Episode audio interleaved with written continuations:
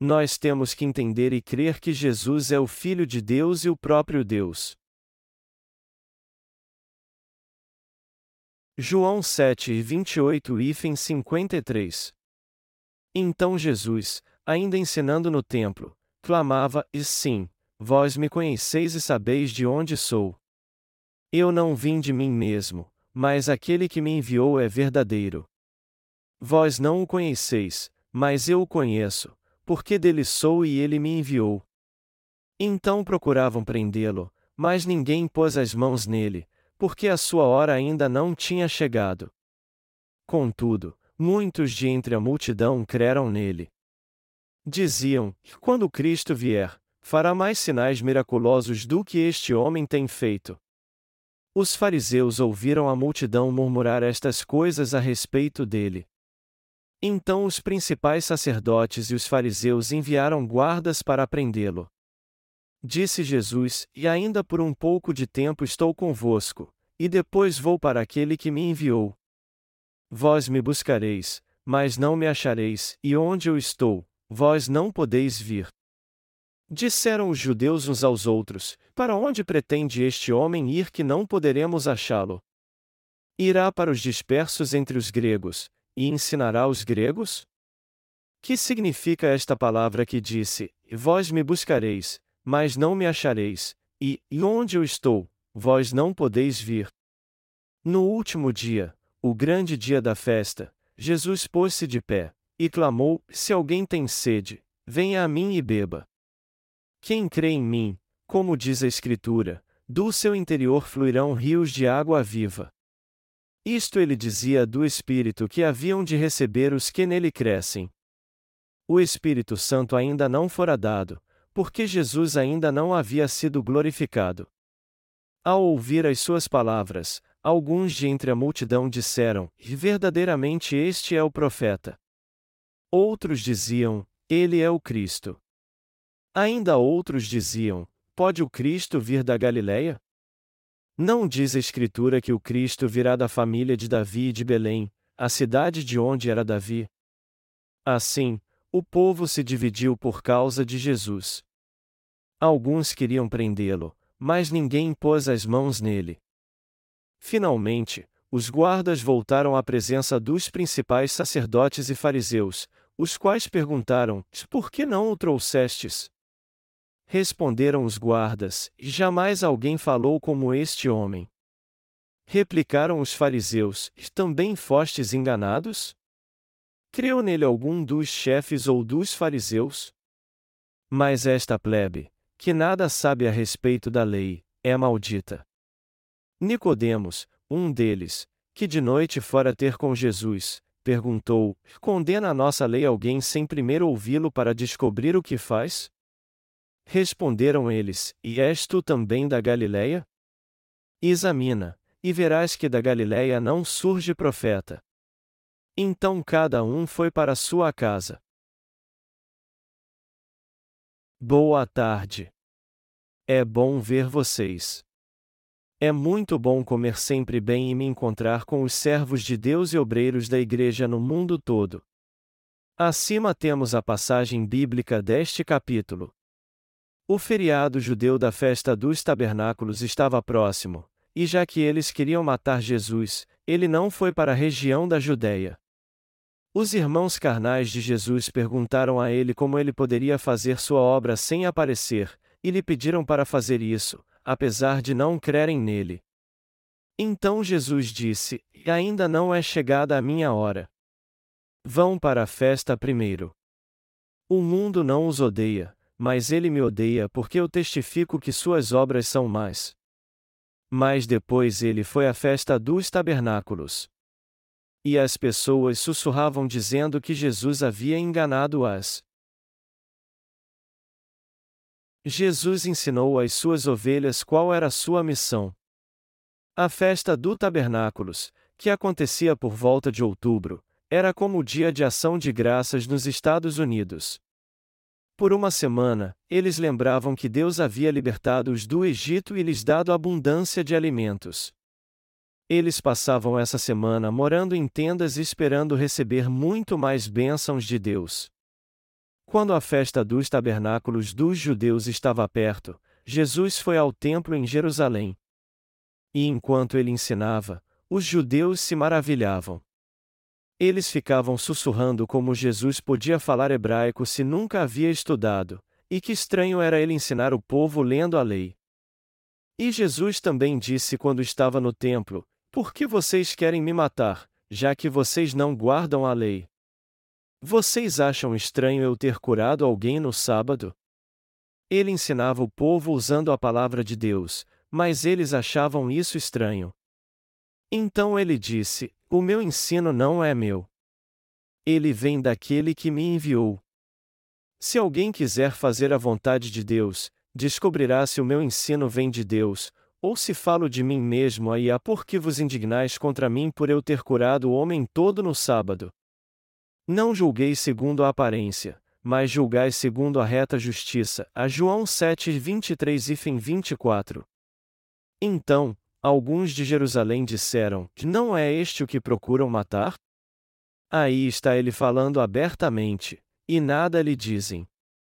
Reconhecem verdadeiramente as autoridades que ele é o Cristo? Mas nós sabemos de onde ele é, ao passo que quando Cristo vier, Ninguém saberá de onde ele é. A João 7, 25 e 27. Receber a remissão de pecados crendo no Evangelho da Água e do Espírito não é a única coisa que é importante. Nós temos que pensar como podemos conhecer mais de Jesus e o quanto temos que crer nele. As pessoas queriam matar Jesus, mas ele sabia muito bem disso. Foi por isso que ele falou da sua morte expiatória em João 7,8. Foi algo natural as pessoas quererem matar Jesus.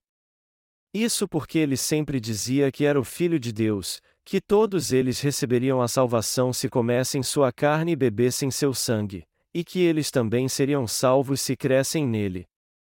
Para Jesus, era algo muito natural dizer isso, mas do ponto de vista dos judeus, suas palavras eram um grande absurdo. Os que criam no Senhor Deus não tinham como crer que Jesus era o Filho de Deus e que eles receberiam a vida eterna crendo nele. Eles ficaram tão furiosos com os ensinamentos de Jesus que não podiam ouvir o que ele dizia. Eles simplesmente não suportavam ouvir Jesus quando ele dizia que era o Filho de Deus e que as pessoas receberiam a salvação comendo sua carne e bebendo seu sangue. Porém, Jesus não apenas falava essas coisas, mas também curava os doentes e paralíticos.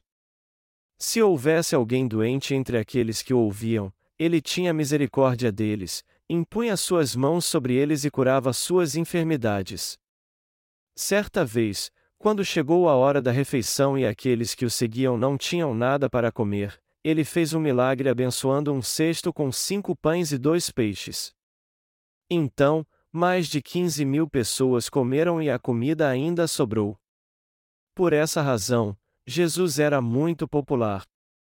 E quando essas coisas aconteciam, muitos criam em Jesus como seu redentor, mas, por outro lado, outros ficavam furiosos com ele. As pessoas que ouviam Jesus iam de um extremo a outro. Aqueles que estavam mais furiosos com Jesus eram os principais sacerdotes, os escribas, fariseus e chefes do governo, ou seja, os líderes religiosos do judaísmo que criam muito na religião estabelecida. Eles pensavam que Jesus estava tirando seus seguidores porque eles sempre o procuravam quando ele aparecia. Os líderes religiosos, os descendentes de Davi e a maioria dos judeus consideravam Jesus uma pessoa perigosa. E já que a maioria das pessoas, a não ser aqueles que ganhavam a vida com a religião dominante na época, seguia Jesus, eles ficaram muito preocupados com isso. Jesus era considerado um agitador político especialmente para os principais sacerdotes e escribas, oficiais do governo. Eles estavam preocupados porque, se muitos seguissem Jesus, ele os incitaria a se rebelar contra os romanos e seu governo. Eles viram que Jesus era um grande problema porque poderia se tornar um líder e se rebelar contra Roma. Jesus era manso e bom, e não era alguém que causaria uma rebelião, mas já que muitas pessoas o seguiam, isso se tornou um grande problema. Por isso, aonde quer que ele fosse havia grupos que queriam pegá-lo e matá-lo. Foi o sumo sacerdote que deu a sentença final e entregou Jesus a Pôncio Pilatos antes dele ser pregado na cruz. Ele disse: É justo que um homem morra para que o povo viva. Ele deu sua sentença então e matou Jesus, dizendo: Se nós não dermos um jeito em Jesus, essas pessoas serão destruídas. Seja no passado ou no presente, os representantes das religiões são pessoas leais à nação. Eles não vivem para o Deus que creem, mas trabalham para a nação através da religião criada pelo homem. Quando os principais sacerdotes decidiram matar Jesus, tudo aconteceu muito rápido. Jesus foi preso, julgado, sentenciado à morte, apesar de ser inocente, e pregado na cruz em poucos dias. Jesus estava no auge da sua popularidade. Essa não era sua intenção, mas o povo o exaltava enlouquecidamente. Jesus, que nunca havia frequentado a escola, subiu ao templo e ensinou as coisas espirituais às pessoas. E já que ele era muito popular entre o povo, ele não teve como evitar a ira dos líderes religiosos. Se Jesus continuasse a ser popular no templo, os principais sacerdotes perderiam seu lugar, a palavra do Senhor é a palavra de Deus. O Senhor disse: O meu ensino não é meu. Ele vem daquele que me enviou. Se alguém quiser fazer a vontade de Deus, descobrirá se o meu ensino vem de Deus, ou se falo de mim mesmo. Quem fala de si mesmo busca a sua própria glória, mas o que busca a glória daquele que o enviou, esse é verdadeiro, e não há nele injustiça. A João 7, 16, 18. E também está escrito: Então Jesus, ainda ensinando no templo, clamava: E sim, vós me conheceis e sabeis de onde sou. Eu não vim de mim mesmo, mas aquele que me enviou é verdadeiro. Vós não o conheceis, mas eu o conheço, porque dele sou e ele me enviou. Então procuravam prendê-lo, mas ninguém pôs as mãos nele, porque a sua hora ainda não tinha chegado. Contudo, muitos de entre a multidão creram nele.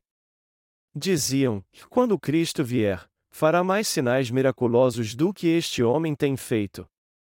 Os fariseus ouviram a multidão murmurar estas coisas a respeito dele. Então os principais sacerdotes e os fariseus enviaram guardas para prendê-lo. Disse Jesus: E ainda por um pouco de tempo estou convosco, e depois vou para aquele que me enviou. Vós me buscareis, mas não me achareis, e onde eu estou, vós não podeis vir. Disseram os judeus uns aos outros: Para onde pretende este homem ir que não poderemos achá-lo? Irá para os dispersos entre os gregos, e ensinará os gregos? Que significa esta palavra que disse: Vós me buscareis, mas não me achareis, e, e onde eu estou, vós não podeis vir? No último dia, o grande dia da festa, Jesus pôs-se de pé, e clamou: Se alguém tem sede, venha a mim e beba. Quem crê em mim, como diz a Escritura, do seu interior fluirão rios de água viva. A João 7, 28 e fim 38. Era o último dia da festa dos tabernáculos. E neste dia, Jesus subiu ao templo mais uma vez. Está escrito: No último dia, o grande dia da festa, Jesus pôs-se de pé, e clamou: Se alguém tem sede, venha a mim e beba. Quem crê em mim, como diz a Escritura, do seu interior fluirão rios de água viva. Isto ele dizia do Espírito que haviam de receber os que nele crescem. O Espírito Santo ainda não fora dado, porque Jesus ainda não havia sido glorificado. A João 7:37 e 39. Se alguém tem sede, venha a mim e beba. O Senhor disse a todos para crer nele e que quem tivesse sede viesse até ele e bebesse. Assim como dizem as Escrituras, um rio de águas vivas jorra do coração daqueles que creem em Jesus. Foi isso que Jesus clamou no último dia da festa. E ele também clamou: E eu não vim de mim mesmo, mas aquele que me enviou é verdadeiro.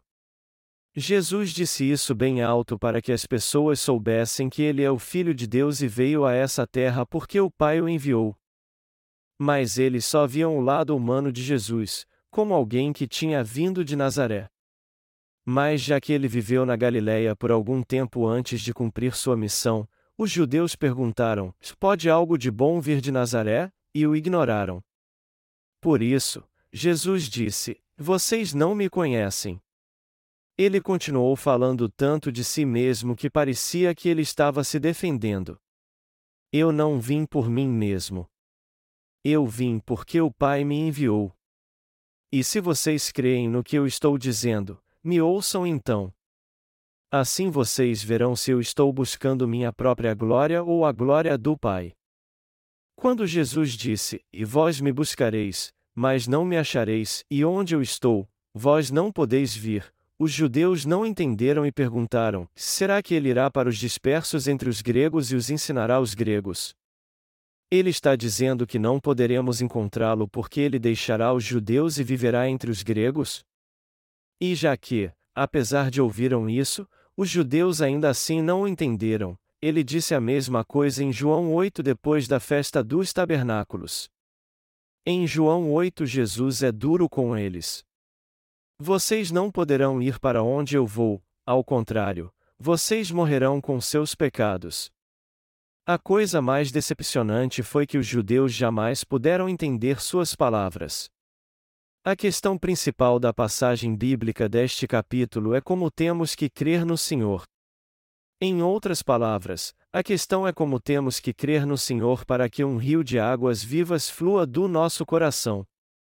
Se alguém tem sede, venha a mim e beba.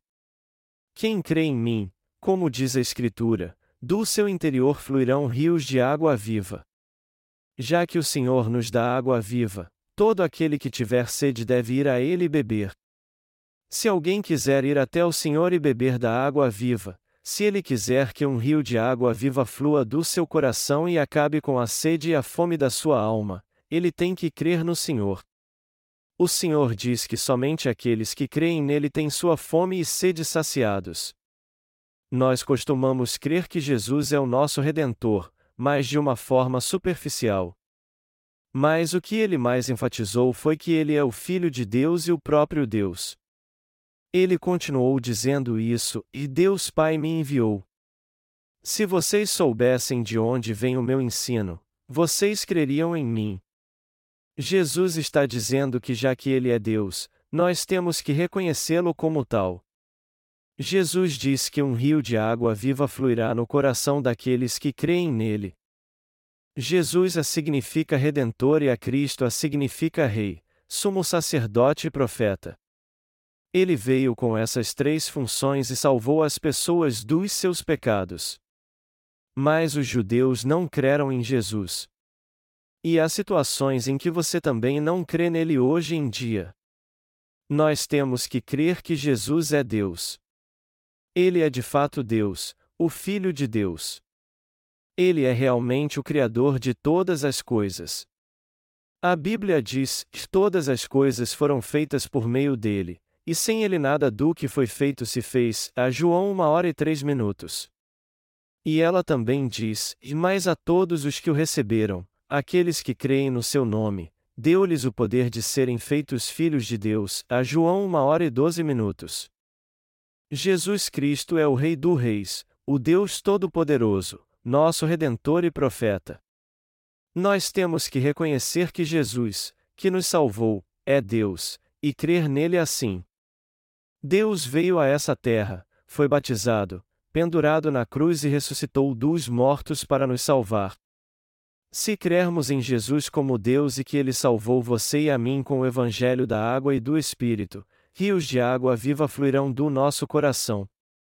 Nós recebemos a salvação crendo em Jesus como nosso Redentor que veio através do Evangelho da Água e do Espírito. Aqueles que receberam a salvação vivem como servos de Deus e com certeza irão para o reino dos céus. Aqueles que sabem e creem que Deus os salvou com o Evangelho da Água e do Espírito, e aqueles que creem vagamente que Jesus os salvou do pecado, tem um sentimento diferente no coração. Você não pode ficar firme com uma fé vacilante em Jesus Cristo. Você é imperfeito, fraco e vive cheio de problemas. E quando você não pode ter paz em meio a tantos problemas, você olha para sua fraqueza e perde as forças. Seu coração é renovado e se sente bem quando você se lembra do Senhor e medita na Sua palavra, mas é difícil fazer isso se você está enrolado com seu trabalho.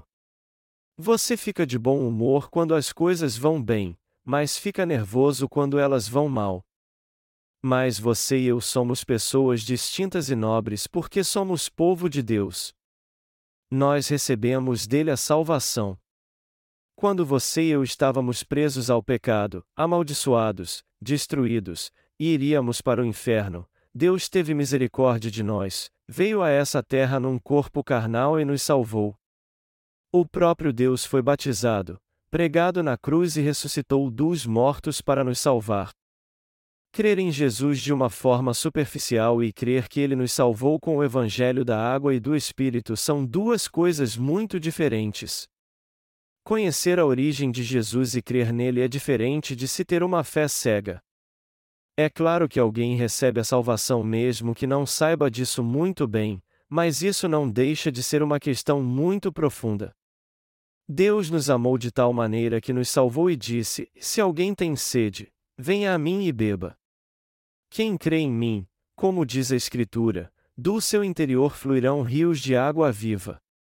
Se alguém crê que Jesus é Deus e crê no Senhor que veio pelo Evangelho da água e do Espírito, rios de água viva fluirão do seu coração e ele receberá a remissão de pecados. Se não crermos que Jesus é o Deus que criou o universo e tudo o que nele há, que ele é o Deus que criou você e a mim, nossa fé cairá como uma casa edificada sobre a areia. O Senhor disse que estava em Deus Pai. Isso significa que Jesus é Deus. Mas a maioria dos cristãos só crê nele como seu redentor pessoal, levados pela força do hábito religioso. No entanto, Deus só salvou aqueles que creem no Evangelho da água e do Espírito. Deus nos amou tanto que veio a essa terra, levou todos os nossos pecados sobre seu corpo, foi pendurado na cruz até morrer e ressuscitou dos mortos. Deus criou todas as coisas para você e para mim. Nós cremos que Deus salvou você e a mim, mas apesar de termos sido salvos, a medida da salvação é diferente. O Criador do universo nos salvou. Deus nos salvou do pecado e se tornou nosso Salvador. Os testemunhas de Jeová insistem que Jesus é uma criação. Muitos deles creem que Jesus é o Filho de Deus, mas não o próprio Deus. Se alguém sabe que Jesus é Deus e crê nisso, isso muda o sentido de tudo que ele fez, principalmente o que ele fez por meio do Evangelho da Água e do Espírito. Já que Jesus é Deus, nossa salvação é perfeita. Jesus veio a essa terra, tirou todos os nossos pecados com o evangelho da água e do Espírito, levou nossos pecados e foi condenado por eles, ressuscitou dentre os mortos e nos salvou assim. Ele nos deu a vida eterna, fez de nós povo de Deus e nos salvou. Jesus é o nosso pastor. Se você crê que Jesus é Deus, tudo muda e se torna novo para você. Você deixa de crer de uma maneira religiosa e rios de água viva fluem do seu coração. O Senhor fez tudo o que fez ao vir a essa terra porque Ele nos amou muito. Deus é um refúgio onde nossa alma pode encontrar paz e descanso. Ele nos salvou com o Evangelho da água e do Espírito porque nos amou. E se você e eu crermos nisso, nós poderemos desfrutar da mais perfeita paz em nosso coração. João 8, 1, 12 diz: Mas Jesus foi para o Monte das Oliveiras. De manhã cedo apareceu de novo no templo, e todo o povo se reuniu em volta dele, e ele se assentou para os ensinar. Os escribas e os fariseus trouxeram a Jesus uma mulher apanhada em adultério. Puseram-na de pé no meio do grupo, e disseram a Jesus: Mestre, esta mulher foi apanhada em adultério. Na lei nos ordenou Moisés que tais mulheres sejam apedrejadas. Ora, o que dizes? Eles usavam esta pergunta como uma armadilha, para terem de que acusá-lo. Mas Jesus se inclinou, e começou a escrever na terra com o dedo. Como insistissem na pergunta, ele se endireitou e disse: É aquele que dentre vós está sem pecado, seja o primeiro a lhe atirar uma pedra. Inclinando-se novamente, escrevia na terra. Quando ouviram isto, foram se retirando um a um, a começar pelos mais velhos, até que ficou só Jesus e a mulher no meio onde estava. Jesus endireitou-se, e disse: E mulher, onde estão eles? Ninguém te condenou? Respondeu ela: E ninguém, Senhor. Disse Jesus: Nem eu também te condeno. Vai, e não peques mais. Jesus continuou a dizer à multidão: E eu sou a luz do mundo. Quem me segue não andará em trevas, mas terá a luz da vida. Nem eu posso te condenar porque você crê em mim. O Senhor foi ao templo durante a festa dos tabernáculos e ensinava o povo sempre que podia. Usando de um pretexto, os escribas e fariseus levaram até Jesus no templo uma mulher apanhada em adultério. Eles disseram: E já que a lei de Moisés manda que ela seja apedrejada, o que tu dizes? Jesus disse então: E aquele que dentre vós está sem pecado seja o primeiro a lhe atirar uma pedra, enquanto escrevia na terra.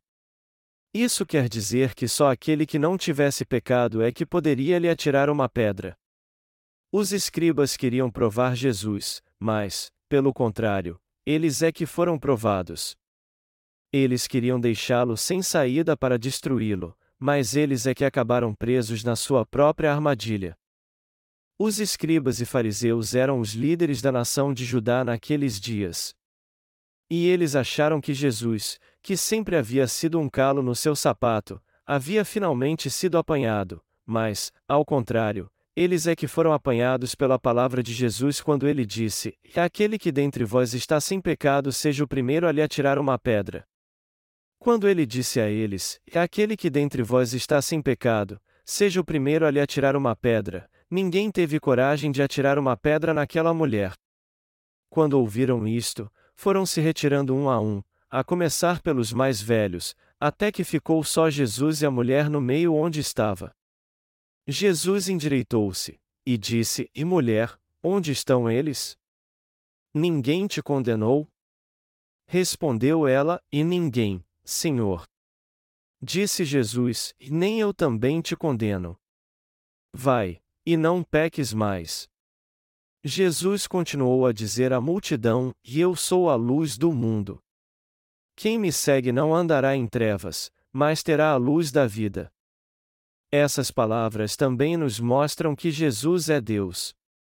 Jesus disse àquela mulher: E ninguém te condenou.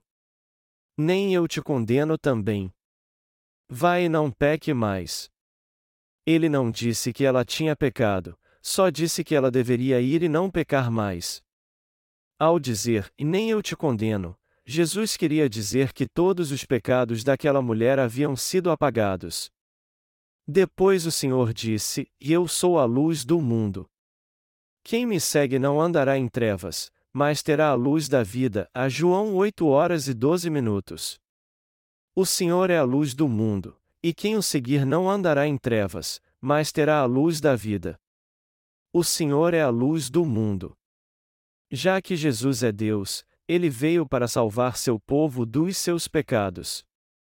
E já que ele teve um corpo carnal por algum tempo para obedecer à vontade de Deus Pai e vir salvar o homem dos seus pecados, ele disse: Eu sou a luz do mundo. Quem me segue não andará em trevas, mas terá a luz da vida. A João 8 horas e 12 minutos.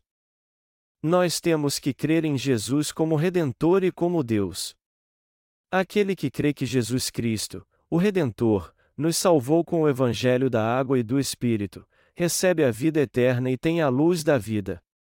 Por mais que sejamos imperfeitos e fracos, aquele que crê no Deus que diz: Filho, seus pecados estão perdoados, tem a luz da vida. Isso porque Ele é perfeito e eterno. Pela nossa fé em Jesus Cristo, Ele nos salva com o Evangelho da água e do Espírito, se torna nosso pastor e nos dá a vida eterna. E já que nós cremos, você e eu já recebemos a eterna remissão de pecados e temos a luz da vida. Eu já preguei várias vezes que Jesus é Deus, mas muitas pessoas creem nele apenas como o Filho de Deus. Mas nosso Senhor disse: Quem crê em mim, como diz a Escritura, do seu interior fluirão rios de água viva. E ele também disse: Se alguém tem sede, venha a mim e beba. Já que Jesus é Deus, ele nos deu a bênção da remissão de pecados e a vida eterna, se tornou nosso pastor e nos disse as palavras acima. Por mais que sejamos imperfeitos, o Senhor nos deu a luz da vida para que pudéssemos continuar fazendo a obra de Deus. O apóstolo Paulo disse: Prossigo para o alvo, pelo prêmio da soberana vocação de Deus em Cristo Jesus, a Filipenses 3 horas e 14 minutos. Já que o Deus eterno se tornou a luz do mundo e brilha sobre nós, nossa fé nunca mudará e um rio de água viva fluirá daqueles que creem que Jesus é Deus. A sede em seu coração é saciada e eles não sentem mais fome também. E tudo isso foi feito porque Deus amou a você e a mim. Porque Deus amou o mundo de tal maneira que deu o seu Filho unigênito, para que todo aquele que nele crê não pereça, mas tem a vida eterna. A João 3 horas e 16 minutos. Já que Jesus Cristo é Deus e foi enviado pelo Pai que nos amou, aqueles que creem nele como Deus e Redentor, e que foram salvos através do Evangelho da Água e do Espírito, receberam a bênção da remissão de pecados. Você e eu recebemos essa bênção. Já que Deus amou a você e a mim, nosso coração tem paz e é feliz. E já que estamos na posição de servos, nós podemos cuidar dos outros. Todos neste mundo ainda não puderam receber a remissão de pecados. E ninguém se preocupa com o que acontece com o seu semelhante. Uma bênção assim só no nosso coração, nós que cremos totalmente que Jesus Cristo, que nos salvou, é Deus. Nós recebemos as bênçãos de Jesus Cristo e damos graças a Deus por ter nos dado essas bênçãos. Se Jesus não fosse Deus, ele não poderia ter dito: Aquele que dentre vós está sem pecado, seja o primeiro a lhe atirar uma pedra. Jesus disse à mulher que foi apanhada no ato de adultério que ela não tinha mais pecado. Mas ele só pôde dizer isso porque havia tirado todos os pecados do homem quando foi batizado no Rio Jordão. Foi por isso que ele disse à mulher que ela não tinha pecado e também para não pecar mais. O Senhor disse: Eu sou a luz do mundo. Quem me segue não andará em trevas, mas terá a luz da vida. Isso significa que ele é realmente a luz do céu e o Salvador que veio para salvar o homem. Deus veio a essa terra, salvou você e a mim com o Evangelho da água e do Espírito, se tornou nosso pastor e nos deu a vida eterna. E já que Ele é nosso Deus, o Deus Todo-Poderoso, e vive para sempre, todas as bênçãos que Ele nos deu são perfeitas. Por isso, as bênçãos que nós recebemos são grandiosas. A obra que a Igreja de Deus tem que fazer é dizer a todos como o Deus Todo-Poderoso pode eliminar seus pecados. Mas as igrejas hoje não podem fazer isso e dizem apenas: já que somos filhos de Deus, nós temos que levar uma vida santa. Jesus disse àquela mulher: Não peque mais, mas você e eu pecamos sempre. Nós podemos determinar que não pecaremos mais, porém é muito difícil não cometermos pecado. É por isso que só nos tornarmos sem pecado ao conhecermos o Evangelho da água e do Espírito e crermos nele. Já que Jesus é Deus, ele eliminou todos os pecados com o Evangelho da água e do Espírito. Há muitos que creem em Jesus como seu redentor, mas não vivem para a justiça de Deus. Isso porque eles não têm a menor ideia do que é a graça que Deus quer lhes dar através da sua justiça. É claro que eles são gratos pela remissão de pecados, mas acham que o amor que receberam é pequeno. Eles vivem assim porque acham que a remissão de pecados é apenas parte da sua vida, e não uma bênção que vale para a vida inteira. Quando Jesus falou sobre a água viva, ele disse isso se referindo ao Espírito que aqueles que crescem nele receberiam. Todo aquele que de fato crê em Jesus recebe o Espírito. Quem crê que Jesus é Deus recebe o Espírito. Se alguém não crê que Jesus é Deus, é inútil crer nele como seu Salvador. Fizeram uma pesquisa na Alemanha perguntando se as pessoas criam que Jesus é Deus e 99% delas disseram que não criam nisso. Quando perguntaram se elas criam que Jesus havia nascido da Virgem Maria, elas também disseram que não criam nisso. E tanto os religiosos quanto as pessoas comuns não criam nisso também. Sem o Espírito, ninguém pode dizer que Jesus Cristo é o Senhor. Somente quando você crê que Jesus é Deus é que você pode acreditar que Ele nos salvou ao vir a essa terra no corpo de um homem, tirou todos os nossos pecados através do seu batismo e foi pendurado na cruz. Se você não crê que Jesus é Deus, você só vai procurá-lo quando precisar da sua ajuda e quando passar por dificuldades. Portanto, a cruz se tornou um simples símbolo do amor físico de alguém. Para a maioria dos cristãos, a cruz é um símbolo de sofrimento, paz e amor. É isso que é a religião. Contudo, eu recebi a remissão de pecados e o dom do Espírito por crer que Jesus é o Deus que tirou todos os nossos pecados com o Evangelho da água e do Espírito. Nós agora estamos na Quaresma e a Páscoa está chegando. E já que Jesus ressuscitou, nossa fé deve ressuscitar também. Mas se fosse feita uma pesquisa para ver se as pessoas creem que nós morremos e voltamos à vida com Jesus, eles diriam que não creem nisso. Quando eu estava no seminário, eu não criei na ressurreição por algum tempo porque minha fé era muito fraca ainda. Mas eu entendia que ter uma fé fraca assim era algo muito sério. Alguém só pode receber o Espírito Santo pela fé. O Senhor disse: Creiam em mim e do seu coração fluirão rios de água viva. Se recebermos a remissão de pecados, nós teremos o refrigério no coração. Um coração que está sedento e faminto por causa do pecado só pode receber o refrigério se receber a remissão de pecados. Isso é um rio espiritual.